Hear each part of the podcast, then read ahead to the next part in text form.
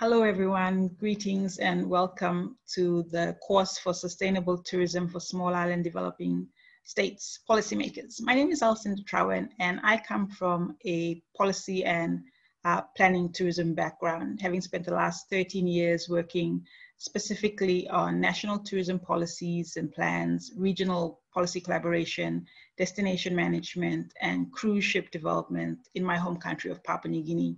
Uh, further to this, in my um, supporting role on a regional capacity at the UNWTO Regional Support Office for Asia and the Pacific, uh, based here in Nara, Japan. So we are convening at a time um, that is most trying for our tourism sector. And thank you for joining us. What we want to do with this course is we want to reflect on our understanding of sustainable tourism management and development um, considering the current SIDS uh, tourism issues and the related tourism policies in what is considered our new normal. So together we look at critically um, analyzing and assessing tourism opportunities um, that sustainable tourism strategies can offer for SIDS in our period of adjustment as we find ways to um, understand how policymaking can help with the recovery of tourism. So let's take a look at sort of the broader picture of this COVID-19 impact. So as of the 19th of July, um, 115 destinations have some form of, not some form, sorry, have complete closure of their borders. Um, and that accounts to 53% of the world. 87 destinations and that's 40% of the world. 87 destinations have partial closure of their borders, and of the 87, you know, 20 of them are actually small island nations at that. Let's focus on the Pacific. So um, in the Pacific, currently, French Polynesia is the only Pacific country that has opened its borders um, to tourism, actually. Um, the earliest regional Pacific report that has come out um, has come from the New Zealand Ministry of Foreign Affairs in collaboration with the South Pacific Tourism Organization. And they looked at the potential direct financial impact due to the loss of visitor income across seven Pacific countries. Um, and it was found that this loss uh, is in excess of New Zealand $3.1 billion. Um, and this is quite significant and especially for countries such as the Cook Islands, which are you know quite vulnerable to tourism. 87% of their GDP comes from tourism. Um, even countries like Niue and Vanuatu, where 40%, over 40% of their GDP is um, accredited to tourism. Uh, for the Papua New Guinean case, the National Tourism Authority in April conducted a industry business impact survey. And in their survey, they found that 90% of all 2020 bookings have actually been canceled. Um, 69.7 million kina revenue loss. And of businesses um, that have been affected, 58% of them have had to lay off their workers or have you know, wages of their workers reduced. So quite substantial um, impact. In terms of um, sort of negatives of, the, of COVID, and this list that you have in front of you is not exhaustive. Um, taking a look at sort of the environmental element of the triple bottom line, revenues for um, conservation programs, you know, ranging from um, wildlife in protected areas to dive management fees for reef conservation have dropped because of the lack of visitors to supplement these costs. Um, and it sort of begs the question, you know, how are we going to be able to sustain um, these conservation uh, programs um, off the back of tourism? So the importance of tourism um, as a um, sort of major engine for um, employment, uh, that's I think is quite obvious in terms of the social triple bottom line. Um, our sector, and we all know this, is quite labor intensive and it also has a multiplier effect on um, related tourism, uh, tourism related sectors such as agriculture, construction, uh, transport.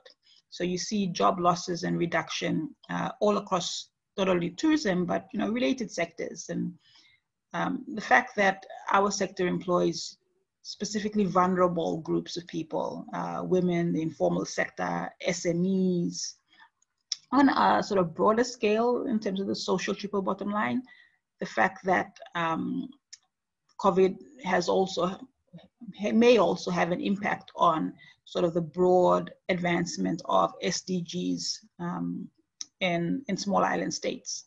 Another sort of negative that has come, come about as a result of this pandemic is consumer rights. So tourists as consumers have lost out, especially looking at things like um, cancellations and bookings and you know the, the nuances of dealing with insurance. Um, in terms of sort of the um, economic triple bottom line, I think these cons are probably the most obvious.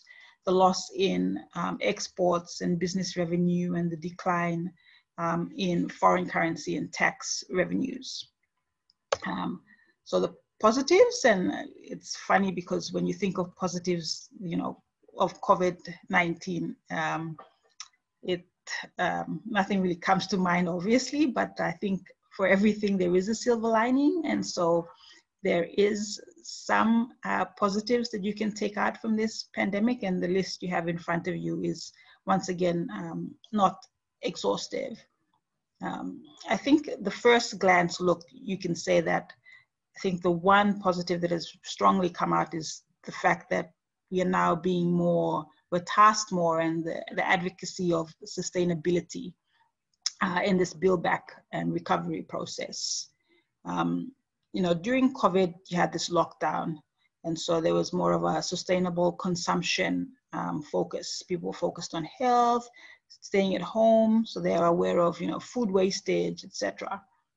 Um, the other two points that have got a lot of media attention has been you know the fact that um, you know limited flying and the impact on climate change and uh, and also um, stories of nature coming back, especially in urban settings. In terms of social pros, to translate that to tourism, there's been more of a focus on social inclusion, um, a focus on empathy and you know community and making sure community is safe and everyone is um, is as safe as they can be. There's also um, this look at transparency and authenticity. So we are now expecting um, tourism operators to be, you know, transparent and to be authentic. In terms of, I guess, um, economic impacts in general, um, we've seen sort of the conversion into this digital space, digital diversification.